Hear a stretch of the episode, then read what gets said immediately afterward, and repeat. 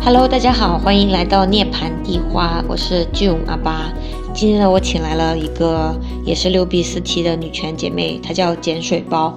我们两个这期会来讨论一下，就是我们俩的女权心路历程。嗨，碱水包。Hello，Hello，大家好，我是碱水包。你可以先自我介绍一下。好的，我我我的名字叫碱水包，然后我其实算阿巴的网友，然后我大概是从二零年中旬开始接触到女权，但是当时可能是处于一个我恰好不想结婚，也不打算生孩子的这样一个阶段，然后差不多到二一年的五六月份开始接触到六 B 四 T，呃，并且呃就是开始在往这条路上靠近，然后一直到了现在。我们俩好像没有了，同一就是我的就是哦，我们俩我们俩是怎么认识的？我们是网友，网上微博认识的。对，我们是网友，就是网络一线牵，让我们认识了彼此，对，就是这样。然后我跟你也是大概同，我也是去年五六月份的时候接触到六 B 四 T 这个事情的。然后今天我们大概就是从六 B 四 T 的这个概念、这个结构来聊，从聊一下我们的就是思路转变。先来介绍一下六 B 四 T 是韩国女权提出的一个怎么样女性最大化的帮助自己提升自己的一个内容。简单来说，六 B 是不结婚、不生育、不恋爱、不与男性发生性行为。不购买厌女产品和单身女性互助。四 T 就是指脱塑身衣、脱宗教、脱御宅文化和脱偶像。我们可以先聊一下不结婚、不生育，就你是什么时候才意识到，就是了解到你是不想结婚也不想生孩子的呢？我的话是就是在二零年中旬的时候，因为我当时已经二十二十六岁，然后我当时是有男朋友的，嗯，当当时就面临一个就是选择，我是要立马和他结婚，呃，也不是立马，就是我选择我确定要和他结婚，还是说我要选择分手？但呃，我当时心里面很纠结的一个地方就在于，我觉得我要是这个时候分手了的话，我应该是不会再和男生谈恋爱，或者不会再结婚了，因为我觉得就是这件事情真的很累。然后我以前又比较讨好 讨好型人格，所以我呃虽然那时候还没有接触到六 B 四 T，但是我那个时候就已经打定主意不结婚，然后不生小孩了。所以感觉好像是反着来的，但是当时的当时我的阶段是属于我恰好不做这些事情，可能也有一些特殊的前提条件吧，就比如嗯离婚冷静期的发布等等等等这些因素，让我觉得结婚是一件没有办法有退路的事情，所以应该就是二零年六七月份的时候，对。那个时候分手了，然后我就想，那我不要再，就接下来接下来的生活里面，就打算自己一个人生活，然后不结婚也不生小孩。哦，有一个关于不恋爱的，我可能要问一下，最后问一下你。不过，谢谢你的分享。关于我的话，好像我是因为我从小我家里人是有家庭暴力嘛，然后我从小看到的我母父周围所有人家庭全部都是不不好的，就是。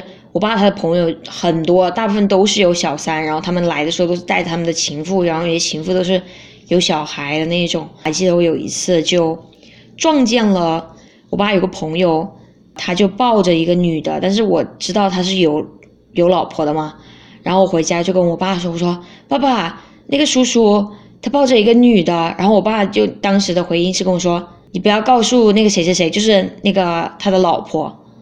然后我就知道，之前就是，之前好像有一件事，就是我听家里人那时候还小嘛，然后就听家里人说，他们当时有矛盾，然后他老婆就直接是拿刀砍了那个男的胳膊上就一个大包，一一个就是有有有严重的伤疤这个样子。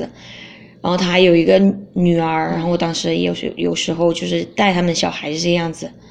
然后就是真的是从小就对婚姻没有向往，但是可能那个时候是也是觉得就算觉得不好，但是我妈就经常就是说什么长大了要找一个怎么样的对象啊，干嘛干嘛的。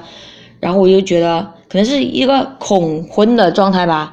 然后高中我记得有一次跟我妈说，我说我长大了我不想结婚，就是当玩笑说的。然后我妈那时候她就特别特别的生气。就是抓着我骂了半个小时，一直骂到我哭这个样子。然后生小孩也是，我就一直没有想过要生小孩的想法。可能小时候开过玩笑，跟我妈说什么，我要是生了小孩，我要给你带。但是自从知道了生育的危害之后，从来就没有这个想法。我也没有什么想要有自己的后代遗传自己基因的想法，一点都没有。特别是女权觉醒之后，然后他知道了我。我们国家法律是怎么样之后，就真的完全没有要结婚的欲望了。然后关于你之前说那个，咱们可以先到那个不恋爱。你说你觉得谈恋爱是一件很累的事情，那当时是还是一个什么样的环境，让你进入到了你上一段的恋爱关系呢？因为我就像我刚刚也讲过，我就是是属于那种比较讨好别人的那种人格，以前，然后。我看我当时大学毕业，我在我们之前的英语角分享里面我也讲过嘛，就是我 发毕业证的那天，然后我爸就在我面前去世了，就是我目睹了他，呃去世的这个整个过程，然后给我造成了很大的冲击，再加上后续就是家庭的一些各种矛盾，然后我当时。我觉得我整个精神状态非常的脆弱。嗯哼，嗯，可能就会有一种，我猜测我可能当时会有一种想法，是觉得我现在的家庭让我感到非常的痛苦，非常的不快乐。也许将来我有了自己的家庭，就是我有了属于自己的一块地方以后，也许可以缓解这件事情，也许可以得到解脱这样的。所以，呃。呃，就是后来我去了，就是后来后来我去去了公司报道，然后就是到了新的环境，认识了新的人，就可能就是想逃离原生家庭，去改变，对，去改去改变我的现状，去逃离我现在这个家庭，所以我进入了一段恋爱关系。哦，我现在回想起来的话，应该是这样。你就只谈过一段恋爱，是这样吗？啊，没有，那倒是没有。我我严格意义上，嗯，那应该你是怎么定义谈恋爱的？首先，你是怎么定义谈恋爱的？因为每个人定义好像都不太一样。你说，你你你说什么？我刚刚没有听清楚。就是你你的你对谈恋爱一段恋情的定义是什么？一段恋情的定义，嗯，就是。双方互相确认我们处在恋爱关系，然后可能会怎么说？就是把两个人捆绑在一起，然后很多事情都捆绑在一起，比如需要共同出席一些朋友的活动，然后会定时的见面，然后会定时的去参加一些两个人的活动，比如说看电影啊这些干嘛干嘛的。啊，其实我觉得。我现在回想起来，之前所谓的这些恋爱关系都非常的肤浅，大家就是吃饭、看电影、找个翻译，就是对，就感觉在消磨时间，并没有什么灵魂上的交流，因为确实也不可能有灵魂上的交流，根本交流不了。对，对，所以就是你当时那会儿觉得谈恋爱是一个很累人的事情，所以你分手了之后就没有继续谈恋爱了。对，因为我，呃，我当时就是面面临结婚还是分手这个选择的时候，已经是我第四第四次还是第五次吧。其实我在这段开始之前，我就觉得说我不想再谈恋爱了，因为我当时就是 心灵又很破碎，我觉得很累，然后我觉得我整个人都支离破碎的，然后走到如果走到一段亲密关系里面，我可能就是精神状态不是那么的好，我会很担心说这件事情会不会再加重我的我的自我怀疑，或者我对自己的一些苛责什么的。所以就是开始可能我就抱着那种幻想，就是感觉呃，我谈了我这次谈了恋爱，有可能会组建一个新的家庭，那有可能我可以脱离我糟糕的现状。其实我过程中也一直有意识到，我是非常不快乐的。我一直在就是还是一直在讨好别人，一直让别人觉得很舒服，但是我自己很不舒服。那是对方就是追求的你吗？就是你有没有在？另认你你你之前的关系里有你喜欢对方吗？喜欢过对方吗？或者对对方有感兴趣？呃，有啊，有喜欢对方，但是我喜欢对方的，就是开始很多情况都是因为我觉得那个人可能需要我保护。哦，就是很奇怪。明明我自己都支离破碎了，我还 我还觉得别人需要我保护，因为这种想要保护对方的想法，就会慢慢就会变成，就是像护犊子一样，就觉得啊，他他怎么这样，怎么就是好可怜，好，哎，我也不知道怎么形容，就是感觉对方好像很可怜，很需要激发了你的保护欲，我可以保护他。等一下，我觉得我们不恋爱可以可以和不与男生男性发性发生性行为一起聊。对。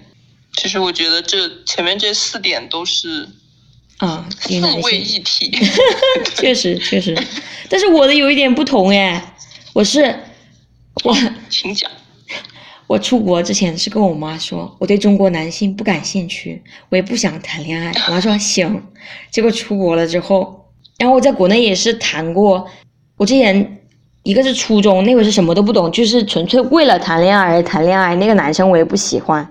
然后高中也是，我拒绝了那个男生三次，但是我觉得他就不知道什么是拒绝，他就一直在说，一直在说，然后我觉得烦了，我就答应了。然后几个月之后，我就觉得无聊了，就把他给甩了。可能我第一想是不是每个女生都有这种，就是觉得烦了，但是也不知道怎么办，然后就啊，那既然这样的话，我没有别的办法，我只能跟你在一起了。这种经历。就是感觉有点道德绑架，实际上他他根本就不能接受不这个答案，他其实是另一种另一种意义上的他不尊重你作为一个个体的思考和不尊重你的意见，就是 no consent，也是一种很不尊重的行为。但是我当时没有意识到，然后第一次可能比较真心的喜欢上一个男生是大学的时候，然后那会是。主要是因为他，我觉得他长得好看，比较颜控。但是我就觉得他他好看，然后我也喜欢，当时比较喜欢那种艺术生嘛。然后他是美术生，然后还是摄影协会的会长。然后当时一直在跟他聊天，就是机缘巧合下跟他开始聊天了，但是没有觉得他会喜欢我这个样子。然后那会儿还跟另一个警校的身材挺好的男孩子一起，结果就我知道那个警校的那个男孩子喜欢我。你知道，还蛮还蛮还蛮搞笑的，其实也不不知道算不算搞笑。然后在我生日之前，然后非常意外的，那个摄影的，就是向我表白了。我之前我从来没有想过这些事情，就是从来没有想过，就是我感兴趣的人，实际上也对我感兴趣。然后在生日前一天，那个警校的也对我表白了。啊，你知道我当时我生日当天我做了啥吗？我跟我室友哭，我室友哭说，我说我明明知道。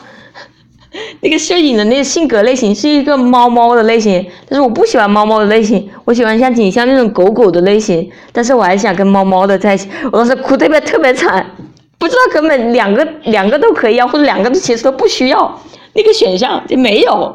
我想着我要选一个，我就选了那个摄影的，但是之后。就是免费当了心理咨询师，你知道吗？他还比我大，但是就是我感觉我一直以来是我在开导他，然后实际上也没有什么嗯很好的沟通，他也没有并没有什么了解我的想法，然后也是后来觉得嗯无聊了就分了，然后也是我觉得好像真正的对谈恋爱感兴趣是我来加拿大之后啊，天呐！现在是自黑不对，剖析黑历史的环节。就刚开始来的时候，因为我是写想练口语嘛，然后我就下了一些交友软件。我想练口语，也想交朋友嘛。一开始是只想交朋友，然后后来发现，后来就，而我那段时间一开始来的时候还特别就觉得，哎，我来到了一个性别更平等的国家，我逮谁聊逮谁跟谁聊女权，你知道吗？跟男的聊，然后当时蛮搞笑的其实。然后后来也是另另一种程度上意识到了，其实这边女权也是很污名化的，很被污名化的。不过那时候。我一开始来嘛，就觉得哎，自由的国度，布拉布拉布拉，就在那里狂聊。对。然后在。你可能下飞机就闻到了 自由国度的香味。气息，甜美的空气。然后也是就是在约会软件上面，算是停留了很久。然后一开始也是，我一段时间一开始对约炮这个概念很排斥，后来也是渐渐的。改变了，嗯，也是跟不同的男生有有过接触吧，但是我发现其实真的就是也是一个打破幻想的过程。发现男生其实跟你聊天，实际上就是想睡你，他就是把你当做一个性工具，就是这样。然后，然后我其实也有两次，两次我自己都不敢相信被性侵的，差点被性侵的经历，性骚扰、性侵。一一次就是我二。零年一月份的时候，当时就是有在见一个男生嘛，然后没有因为他他是伊朗的，就是那种唉，反正就思想特别呃，然后我当时呃跟他断交的一个原因是我当时跟我的一个 gay 朋友一起出去玩，我们在酒吧玩玩到凌晨两三点，然后他第二天就跟我说什么，哎呀，我知道我的国家是一个对女性。的行为要求很严格的国家，但是我还是觉得你这么晚的跟一个异性一起出去不太靠谱。我说你在，我我我我我当时心里就是满头问号。我说你在想什么？我作为一个双性恋，当时双性恋，我跟一个女生出去玩，跟他发生点什么的机会，都比我一个跟一个他他是个男生，他喜欢男的，他不可能对我感兴趣，好吗？发生什么的机会高吧？然后当时就觉得，怎么这么女物化女性？然后就跟他断交了。然后重点是，我们不是疫情来了吗？然后五六月份他又给我发消息了。然后我当时呢，我就想着啊，决定要给人第二次机会，或者是我内心也太空虚太无聊了，我就说了好。然后我们两个又一啊重新回了。然后我当时也是一个，好像也是去年二二零年二零年。也是我就是刚刚开始探索我性性生活的一个阶段，但是我从来没有嗯有过生育行为，就是我的 my vagina rejects every dick that tries to come in，you know，就是从来没有发生过生育行为。然后那个男生就是有一次，他就试图跟我发生一些亲密行为，然后我当时就说了不，然后你知道他说什么吗？他说。先说了啊，我真的不记得我说了，因为我还是对这个有点 PTSD。他说了类似那种，我好，我就是要强奸你这个想法，然后我就说了好多次不，然后到后来我就直接整个人就冻掉了，我整个人就抽离了，就没有任何反应，而他还是继续，然后天呐，然后完了之后，我就因为当时。我叫他来的目的是想跟他说，因为我也意识到他这个人很不尊重女性。我叫来的目的是想跟他说，我以后再也不要见面了。结果就发生了这样的事情。嗯。当时我还没有意识到他是性侵了我，在我家我的房间。然后后来意识到的时候，我就跟他说，又觉得很生气啊。我就想着，而且他是有一点怎么说，yellow fever，就是他只对中国女生感兴趣，作为一个伊朗人。嗯。然后我就跟他说，我就不想他再继续霍霍其他女生，我就跟他，虽然很气，我不想永远不想跟他有联系，我还是跟他发消息，我说，永远不要在不经过一个女生的情况同意的情况下对他做他不想做的事情。然后他自始至终不觉得他做错了任何事情，就嗯，真的有被恶心到。对他他可能啊，就就像。那些就是 PUA 喜欢 PUA 别人的那些男的，他们会觉得其他人眼里看来他这个行为是错误的，是精神控制，但是他本人不这么觉得，是不觉得自己做错了，对他觉得自己做的是非常正常的事情。你就是他的对象，就是应该隶属于他这样的，所以他做什么都是对的。对，然后我还有一次，就也是跟不同的男生都聊的挺多，但是发现他们其实真的都差不多。对，唉，然后还有第二次的经历，就是当时也是不要轻易相信别人，真的不要轻易相信别人。我就是感觉我，因为我其实跟大部分的我就是呃见到的网友，其实人都挺好的，然后有一些也学到了挺多知识的。然后我的英语口语也就这么，基本上也是这么提升的，因为我去跟不同的人去说话，去练我的口语这样子。嗯。那时候有一个就是，呃，他就特别想见面。然后我就跟他才聊了一会儿就出去了，就就跟他出去了。结果他就把我那天好像已经晚上了，他就把我载到一个我不知道在哪儿的地方，然后在车里。一开始我问他他想干嘛的时候，他就说就出去玩一下，chill。嗯。然后结果他就他就他就凑过来说：“哎呀，你好性感啊，干嘛干嘛嘛。”我那时候还是短头发，我穿着运动服，穿着个卫衣，他就他就过来。就凑过来，我说 no no，然后他还是凑过来，他说啊 come on 巴拉巴拉巴拉，然后还准备就是把我的手拉过去去碰他的鸡，然后我就抽过来了，我说我我不不行，然后他一开始还就想继续，然后我说不行，然后他后来发现我是真的不想做，他让他就说，你知道他干嘛？就是当时快凌晨了。在一个我我都不知道我在哪儿的地方，他叫我下车，然后然后我当时就 What the fuck really？他说哎呀我有朋我我有朋友找我，实际就是发现他就是想找个约炮的，然后发现我不想目的没有得没有得到得到了之后，他就他就把我就是凌晨放在了一个这么黑，我都我我都不知道马路在哪儿，放在了一个地方，然后我特别的我还自己搭 Uber 回去。然后回去之后越想越气，但是我气的，哎，就是做了一个不理智行为，我就是把他手机号给删了，不应该把手机号删了。然后当时很气，然后当天凌晨三点我去报警了。重点是很扯的是，报警的时候，给帮我做 state statement 就是录音的，就是问我发生了什么事情的，是两个男的。然后他们问我那天穿了什么衣服，我就说我就是穿着我现在穿的这个衣服啊，穿着运动裤啊。穿着卫衣啊，而且你们为什么要我？我这个我是后来才知道啊。他们问这个问题是这么不合理，就是不管我穿什么衣服，我让穿内衣出门，也不是别人也可以性侵我的原因吧？如果说了不就是不啊？可能两个警察在恶意的揣测你。对啊，但是就是因为我后来删掉了他的手机号，然后他的 ins 也是只有他的 first name。然后就很难找到这个人，所以警察后来好像也是没有找到这个人吧。但是嘞，我觉得就是我还是很庆幸我报警了，因为我是真的不想其他女性。我感觉他就是这种惯犯，如果他并没有受到什么惩罚的话，他他绝对会继续继续做下去做这种事情，然后会有更多的女性受害这样子。然后大概就是那是二零年九月份发生的事情，然后后来我就。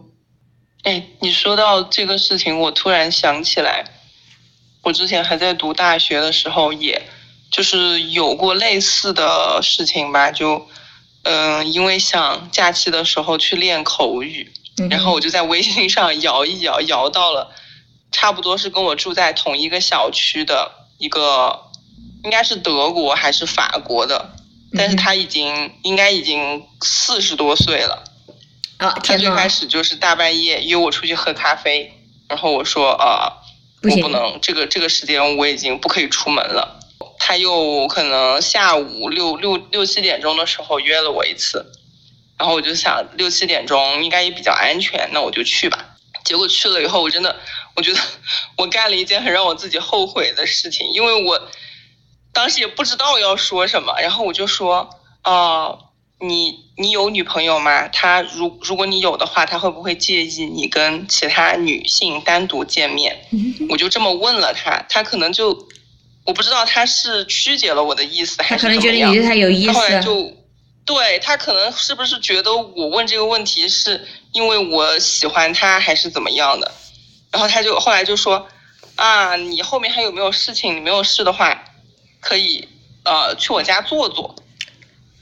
我当时我都我真的不知道我是怎么想的，因为其实我呃晚上是跟朋友有约的，但是我还我我就想着啊，那反正我现在也没事，那去就去吧，然后我就去了，然后他就开始像就是呃就呃就就可能像你说的有点 yellow fever 那种，他就说啊你是我见过怎么怎么漂亮的中国女生，怎么怎么我可以亲你吗？我说哦不，他先是说。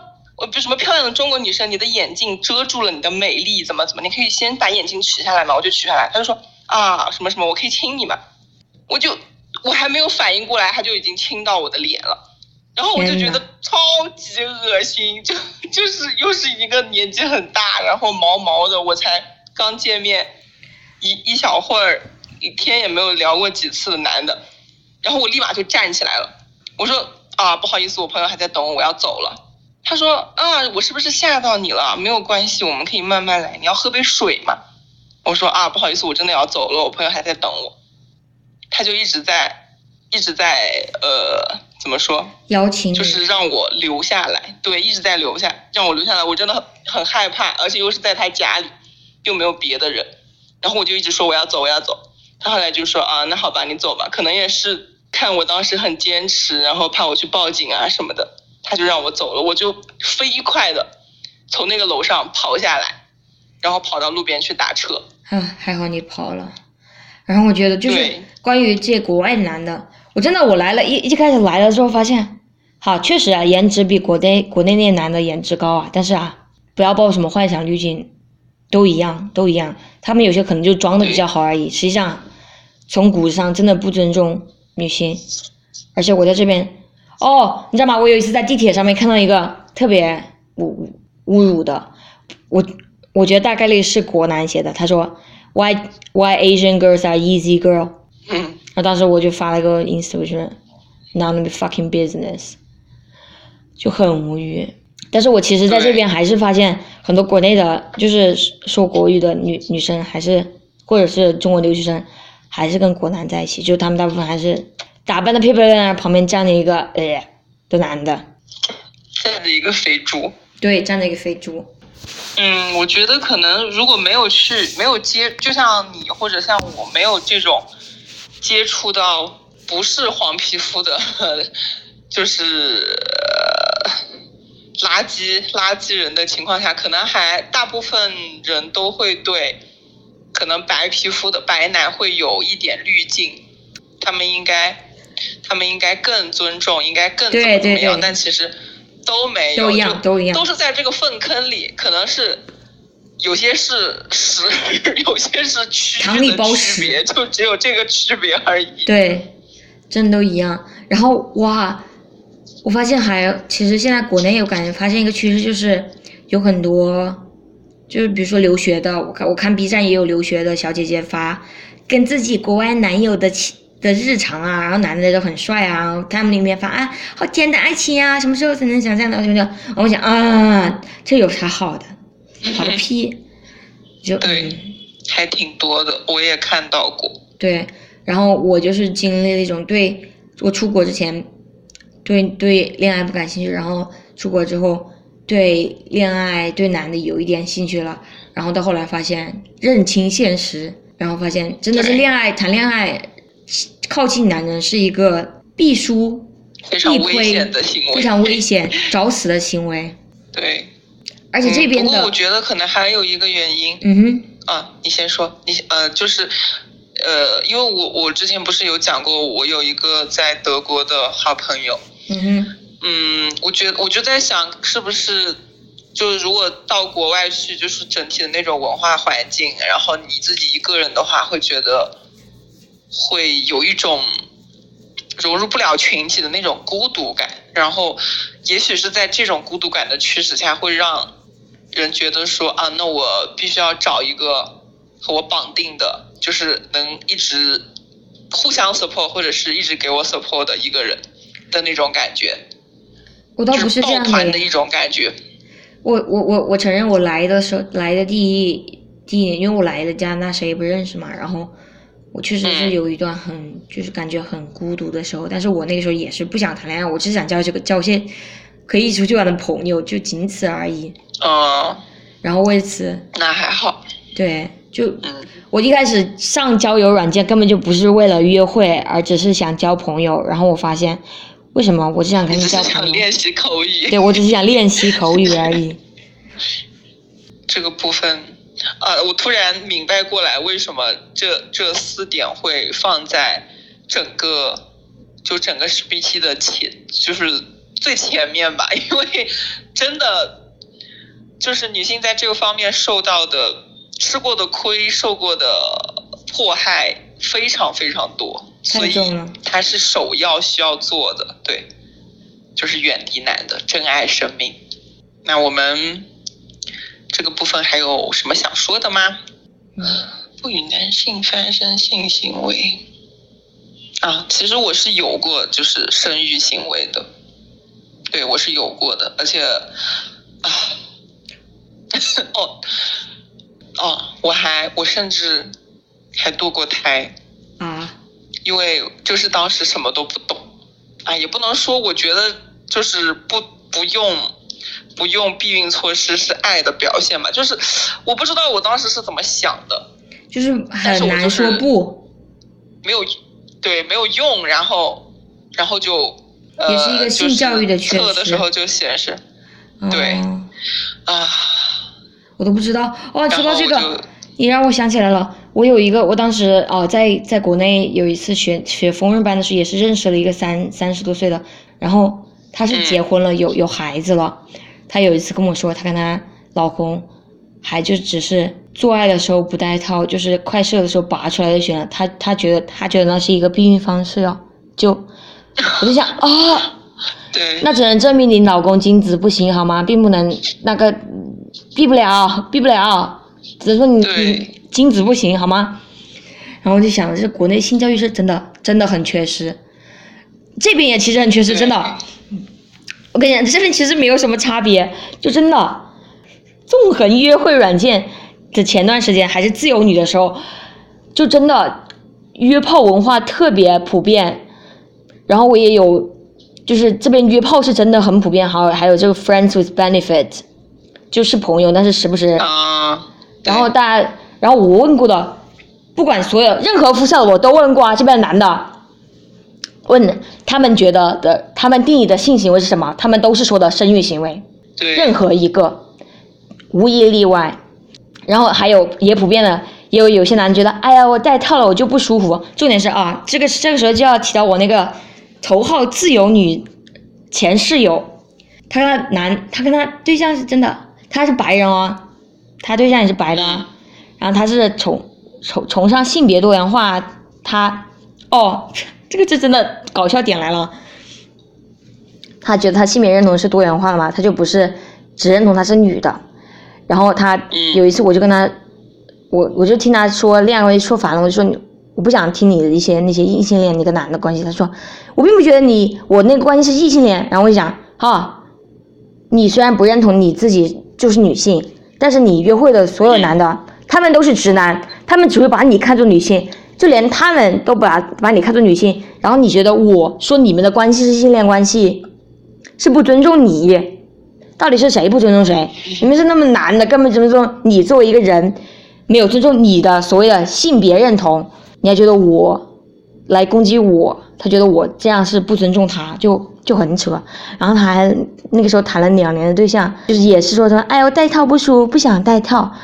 然后他才十九岁，就吃了好多次紧急避孕药了，我就这就是所谓的性自由吗？这就是这里的性自由文化吗？哈哈哈哈！然后他还坚持的认为，生育行为是对他来说舒服的。然后还有一个我，我当时在宿舍的时候遇到一个，还是美国来的美国的一个女生，她就觉得她还就是为了让男的快点结束，伪装高潮，然后就想。天呐，你为什么要这个样子？就突然觉得他是不是有一颗 中国心，对吧？因为实在是有太多的中国或者是亚洲女女生喜欢在这方面展示自己的。对，然后他就是还是他有什么，他有他有 daddy issue，因为他爸爸很很很早的时候去世了，然后这边加拿大这边什么 daddy issue、妈咪 issue 真的是太过于正常化了，然后我就心里想，我每次看到这些。从 TikTok 啊，或者是他们家人讨论的，我就想，如果你们有 daddy issue 或者 mommy issue，那是你们有童年心理创伤，你们应该去寻找专业的心理咨询，而不是在床上治愈你们所谓的 daddy issue 跟 mommy issue 好吗？不要这样，不要这样好吗？我就真的满脸问号，我就我就听他们聊他们一些所谓性自由关系啊，他们的对象，我就想啊。这跟国内一些鱼怎么这么像？这个是高度的相似性，这真的。就算我自由的时候，我也不会这样子啊。就是我当时跟他们就是探索，我当时对性性行为探索的时候，我就跟他们说：“嗯，你要要怎么样做，我才会舒服？你们先要保我舒服了，你才能舒服，要不然我不不搞不这儿，为什么要这儿？”然后我发现，对于这个，对很对于很多女性来说，其实很难，就真的很难很难说出他们的需求。然后就想，天呐，太就是我一方面能理解，我又不能理解。嗯，我我觉得还有一个，呃，就是他所谓的说是去治愈自己的曾经的创伤或者什么，其实我觉得归根到底可能都是一种掩盖吧。对，就就只能治标不治本。其实，对，他在为自己的，他可能自己内内心。很深很深处也觉得说这个行为好像有点不太对劲，但是他没有办法去让自己说不或者去改变，然后他就试图在用别的理由去找很多的理由去合理化我这个行为，说我就是需要他的，我是因为这个某个某个正当的理由，所以我需要他，你对你们不能对我有所指摘，就可能会是有这样的情况，就他们自己也意识不到。也不愿意，可能也不愿意去意识到。对，然后关于这个生育行为这个事情，我一开始被我那个前室友还洗脑了，然后我觉得让我觉得生育行为可能有一定程度上是舒服的，然后我还自己尝试了用手指，但是我发现我的身体就是拒绝它的，我的阴道拒绝任何东西进入，我就从来没有感觉过舒服过，然后就算我性幻想，我也。就没有那种想想想进行生育行为的性幻想，就从来没有过。然后我就不明白，就算是我在加拿大这边看到的，有很多就是进入一段固定恋爱关系之后，他们就会 take birth control，然后大部分都是真的都是女性承担这种生育行为的危害。然后就想啊，这是何苦呢？没必要，这没必要。对，但但这个怎么说？嗯，就以前我驴的时候，我可能也。我可能也这么就是自我 PUA 过，说这个行为是舒服的，是好的。就呃那天不是是我是在群里还是在哪里看到，不是有人说就就是有可能，嗯，你会觉得有这种想法是一个就是整个社会文化长期对，你就内化了这种社会上的性别规范，你就觉得我就应该觉得这种行为是正常的，要不然就是我不对，要不然就是对，然后我有什么问题，实际上。根本就不是你的问题，真的不是。所所有的影视作品也在告诉你说，呃，如果你是一个女的，那你就该你跟男的做这样那样的事的时候，你就会有这样那样的感觉，这样那样的反应，就会觉得很舒服、很享受，怎么怎么的，就可能是一个整体文化的一个洗脑。然后你暗示时间，你看我我们有要是要算接受心理暗示，可能有个 十几二十从小到大，其实从小到大无孔不入。他那个心理心理暗示的那个力量是很强大的，会让你深信不疑，说啊，那我就是这样，我这个就是一个舒服的表现，是一个嗯，这样的谎言实在是太多了，是真的多，就是远离男人，性性别分离主义，对，才是真的是拯救女性的唯一道路。甚至吧，我前段时间在微博上，我不是还看到有一个博主讲说，就是阴就是阴道的一种痉挛还是什么，它是其实是在抗拒那个阴茎进入的一个表现。包括它的那个分泌物。我我就觉得我应该有，因为我是就是就算我在跟男性尝试性行为，他们尝试进入的时候，就是真的真的进不去，是真的进不去。我就是对，我觉得很紧张，然后我尝试放松，但是我又觉得那个东西进去一定会痛，我不要，然后我就从来没有成功过。现在我很庆幸，还好没有成功过，我不想它成功，为什么要呢？对，直接给你避免了 HPV 的风险。对，但是有有一段时间，我还觉得我也是被这种所谓生育行为是性行为的这种方式洗脑，我觉得觉得是我身体有什么问题。然后现在想想，我身体没有任何问题，因为那根本就不是拿来做性行为，我们有阴蒂啊，为什么还要用阴道这种嗯这种地方呢？而且那个。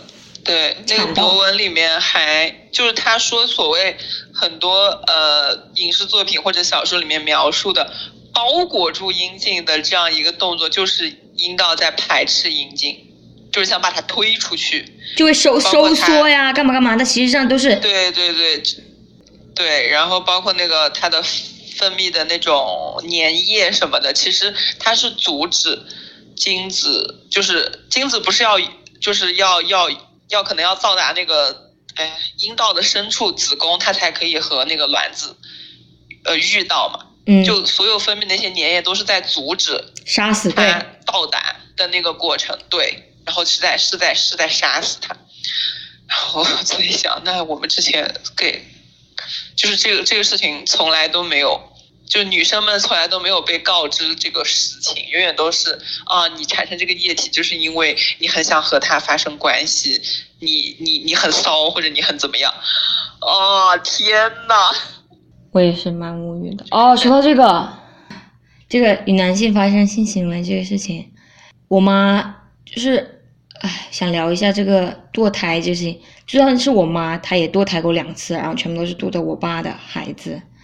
然后不是她那会是，当时年轻的时候计划生育管特别严嘛，就是你一定得报给上面才能生孩子。然后当时是我我妈我爸他们谈了有六年的恋爱，然后我妈是也是很久之后才跟我说的，说到二十二岁的时候打过一次胎，因为那个时候他们还没有没有结婚，就只是在谈恋爱，然后打过一次胎。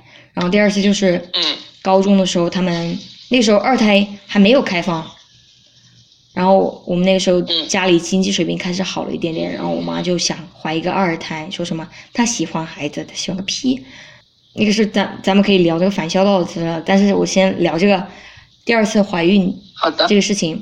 我第三次啊，第二次是我，然后他他还特意为我爸取了他上了十几年的绝育环，然后怀了那个孩子。但是他们俩当时都四十岁了，我爸精子肯定就不行了呀。然后就查出来孩子是唐氏综合症，然后就打掉了。重点是当时是嗯，唐氏综合症是母亲的病吗？还是多方的原因？小就是我觉得是绝是有有绝对有一部分是精子它质量不好的原因吗。因为大家很多国内的媒体都是说什么是高龄产妇不好，高龄产妇不好，但是从来没有提提到男性的精子质量是会随着年龄而下滑的。二十五岁之后，男性的精子质量就会直线性剧剧烈的下滑。然后再想想国内的阳痿率，还有前段时间上海就是精子库的那质量，大学生的那个抽样，对，很多都不合格，好像合格就百分之十还是多少？对啊，你想想出去捐精的，还是可能是对自己的精子质量有自信的嘛？就那样还得合格率是这样。然后看看我们国内精子库的标准，四六十。六十岁以下，高中毕业以下，近视度数巴拉巴拉，就是本来标准就很低了，合格率百分之十，就想想那那精子质量，然后总之就是发现是唐氏综合症，然后就当时就也是打掉了。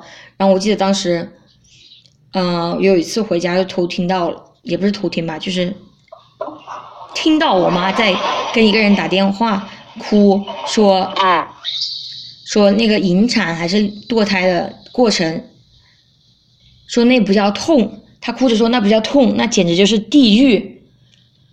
当时对我来说震撼真的很大很大，然后我就想，我一定不要生孩子，就真的不值得。对，确确实很恐怖。因为因为好像哎，就是他着床了以后，那个胎就胎盘像寄一个那种寄生的，就是像一个寄生物一样，它会。它就像一个肿瘤，它会无限制的对去吸营养、去扩张，然后那个东西，比如说，如果说把它摘除的过程中遗留了一些的话，它又会长满整个就是子宫腔，就可能会发生粘连。就本来子宫是一个腔体嘛，嗯，它可能就像一坨草，然后掉在了里面，然后你你你只要哪怕只有很小的一坨，它也会。就长满整个子宫，就全部给它中间就是长了很多那种粘连的东西，然后就很多人之呃之前国内很多人说什么呃怀呃可能堕胎堕多了，孩子就怀不上了，可能就是这个原因，就有有有一部分这个原因，因为那个不停的清清宫，然后有可能那个内膜刮薄了，因为然后胚胎不好着床，对，也有这个原因，还有就是。可能胎盘遗留在了子宫里面，没有清干净。天呐，我现在聊这个的时候，我都能感觉到很痛，就真的啊，我都我没有办法想象，到底是实际什么感受，我也永远不想经受经历这个行为。然后咱们六 B，虽然我嗯，你你如果你觉得不想分享的话，但是我觉得，但是我觉得这个这个事情让我回想起来，嗯，我很后怕，然后觉得很。恐怖！我甚至不知道我当时哪里来的勇气，我自己就去了。是我觉得很恐怖，而且我也就是可能之前出于一种羞愧的心理，会觉得说啊，我做了这样的事，就会有一种很大的罪恶感，是吗？对，有很大的罪恶感。然后我这这个这件事情，我几乎没有跟任何人提起过。嗯。是可能到了这两年，可能我心里面也。释怀了，就是也不再把这个对，把不再把这个视作自己的错误了，绝对不是你的错误，绝对不是对我还好，我那个时候还好，我那个时候就虽然很莽撞，但是勇敢的去就是去及时堕了胎，然后没有对我身体继续再造成影响。对，我觉得这个就是在这个男权社会，对真的是每一个新生命的到来都是这个社会对他们来说真的是太。太不好了。嗯，我开始其实很，我开始不敢跟别人说，是因为，呃，哪怕是我很亲近的朋友，我很担心他们会因此觉得我这个人是不是品行不好，是不是有什么问题。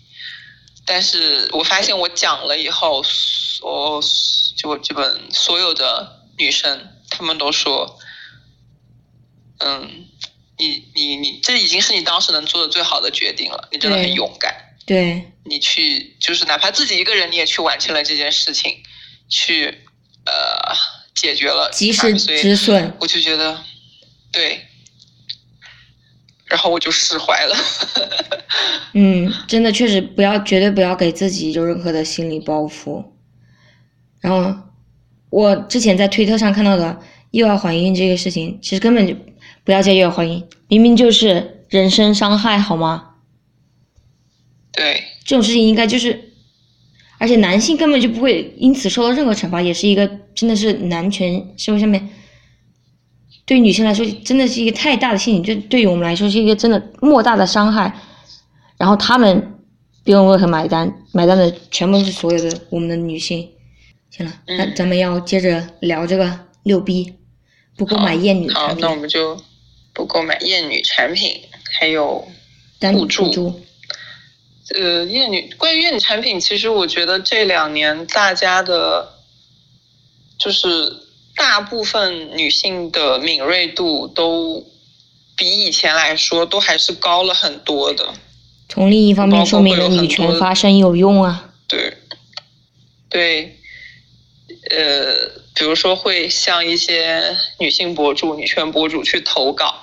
某个牌子的一些厌女相关的广告或者是文案什么的，就这些这些投稿的行为，我看到的好像是越来越多了。挺好的，挺好的。嗯，虽然说整个大环境还是很热抽，但是我觉得就是这种有这种不同声音的出现，然后特别是对这种方面的意识性增增高，我觉得挺好的，真的。我好像没有很多可以聊的，因为我如果发现就是意识到这些他们做了一些我觉得不舒服的一些广告啊、文案之类的，我就不会去，嗯绝对不会去购买，不会去支持。对我们聊聊男女互助呗。而且哦，你可以，你继续说，你有什么想说的吗？哦，就是我我我我会我我我发现一件事情，就是大部分的厌女产品很可能都是，呃，他们主要的购物群购物人群都是女性，就比如卫生巾、内衣这一些，它它主要的就是主要购买它的人群是女性，但是它仍然会做就做一些侮辱女性或者诋毁女性的广告。唉，嗯，重点是还有很多让我觉得很可怕的是，还有很多女性为此买单，然后让我觉得，唉他就他他好像觉得自己自己很很大度，还是还是很怎么样，就是完全不在意这个。就敏锐度，我就是对这种事情麻木了，根本就不会意识到这是一个对厌女行为，或者是意识到他也就不会觉得这有什么。然后这就是我觉得有一点可悲的地方，也不能说是可悲吧，因为所有的大环境都告诉你，都是在这个大环境都是厌女的情况下，确实是很难意识到这种方方面面的那种厌女情绪或者厌女思想。我而且我觉得这种就是这种小的行为有可能会产生蝴蝶效应，就是你越是给这样呃有厌女有厌女行为的企业贡献，就是贡献它的经济、贡献它的收入什么的，它越它做的越是好，那些真正可以做好产品，然后也没有厌女行为的企业，越是生存不下去。对，因为就会就就会又会形成一个恶性的循环。对，如果让他们觉得厌女广告才是财富密码的话，就没有人想真正的去做那种尊重女性的广告了。就真的确实确实是一个蝴蝶效应，也是一个就是恶性循环。对，咱们聊聊单女互助哦。嗯，我觉得这个问题我们两个都很有发言权，真的吗？都是都是都是就是上过互助榜的互助榜的人，都我们都很有发言权。不对不对，支支教和互助不一样哈，互助是双方都受益，打引号的那个互助榜，单向互助榜，支教支教榜。对，支教榜。嗯，我觉得单女互助你有什么想说的吗？我觉得单女互助是一个挺好的吧，因为我也是想着建立，就在加拿大这边，我希望以后可以建立我自己的单女互助社群这样子。我想以后如果有钱的话，我要买一个就是那种分几个不同的小公寓的地方，一栋小楼，然后只嗯安排六 B 四 T 的单女进来，然后咱们一起就是帮助对方组团养老。我觉得这样挺好的。嗯然后关于互助的话，觉得目前我在做的好像就是咱们的英语角了，就是我们有一个六 B 四 T 的英语角，然后每周会有两次大家一起练习英语口语这样子，我觉得是一个挺好的一个模式的。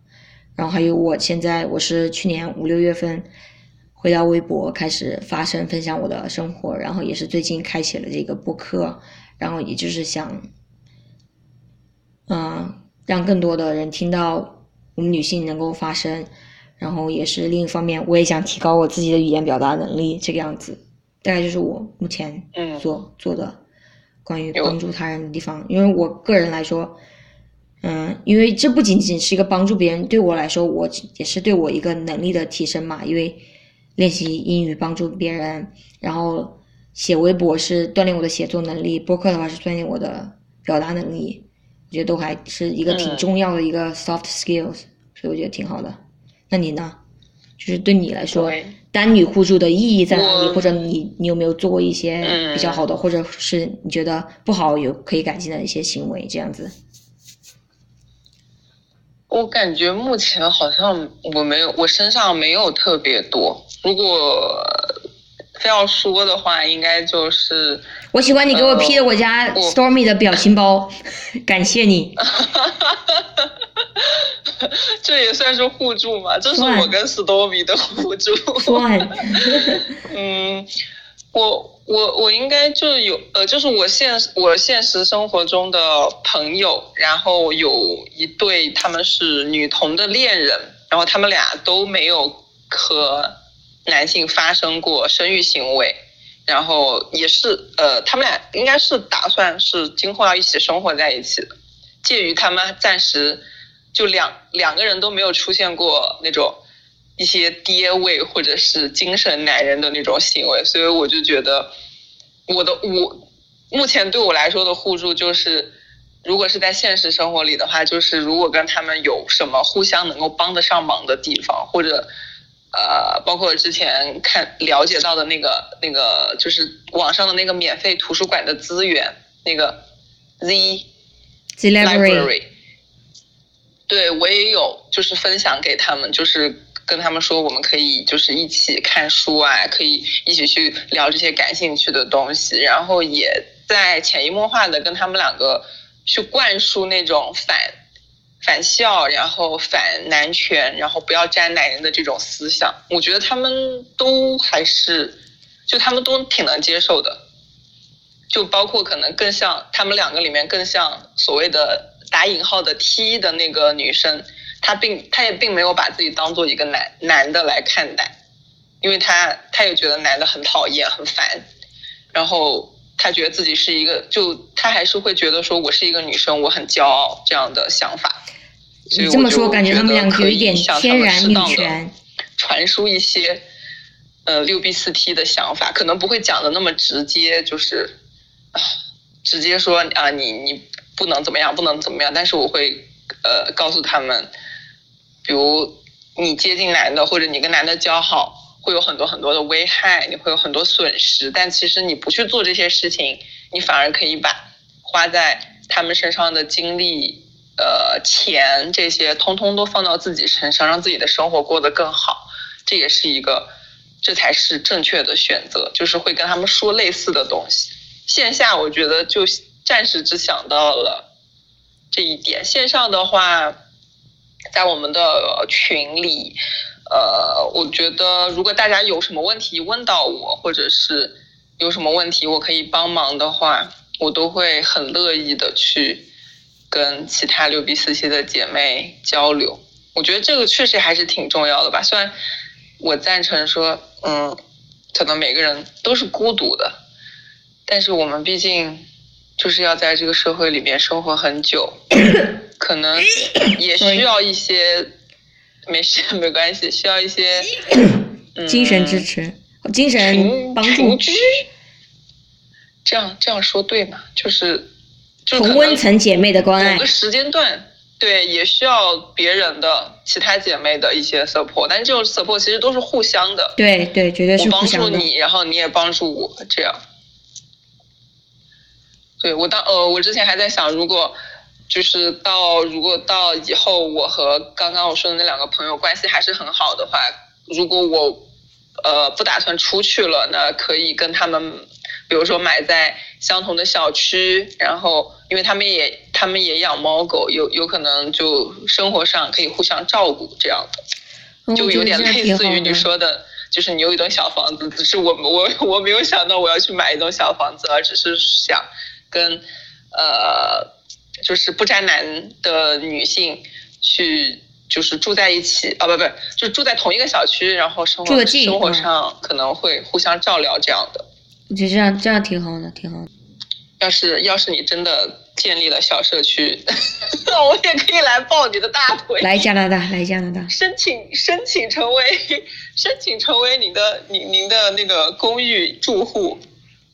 我我感觉好像国外是不是挺多这这种的，就是它一栋小楼，然后有很多不同的房间，也不是很多，它有一些楼其实也就八七八户这样子，然后是一种独立的，然后有一些可能还有一些对对独立公共的一个后院这样子，我觉得挺好的，完完美的小社区。对，感觉就像一个 像大学的宿呃，就像国内大学的那种宿舍，豪华版的宿舍，然后可以有一就是有公共活动的区域，然后可以就是做很多大家都一起都想做的事情。对，这样就很好。咱们聊只聊六 B 就聊了一个小时，我在想要不聊四 T，咱们另起一期。其实你那天我暂停一下。你那天跟我说的时候，嗯，你那天跟我说的时候，我就在想，一个小时，我觉得应该是聊不完的。因为我我我我之前有跟我朋友打电话或者什么，就有些就是那个话题到这儿，你的话匣子打开了就。很难收住，特别是，就比如说前面那四点，如果是跟男生有过恋爱关系，或者是有过生育行为的，绝对可以叭叭叭叭叭讲出很多来。哦，说到这个，你有没有看过那个电影《Moxie》？就女神要革命这个电影，看过没有？没有，是美国的吗？对，它是一个今天去说的是一个女权电影，但是我觉得利益都还挺好，但是其中有一个 bug 就是。它里面有一个女权男，就是女主她觉醒了女权，但是后来她还有一个男朋友，然后我就想啊，这一看就是自由女权的做法了。虽然说这个整个电影都还挺好的，总体来说就还挺好，但是里面那个女权男那个我就有点膈应。对，这个时候需要引用那个谁的名言：女性没有堕落的权利，没有堕落的权利，你跟男的在一起就是堕落。对。就自愿选择跟男人在一起，我哎，对我觉得他这句话其实如果有前提条件的话，还是很还是挺有道理的。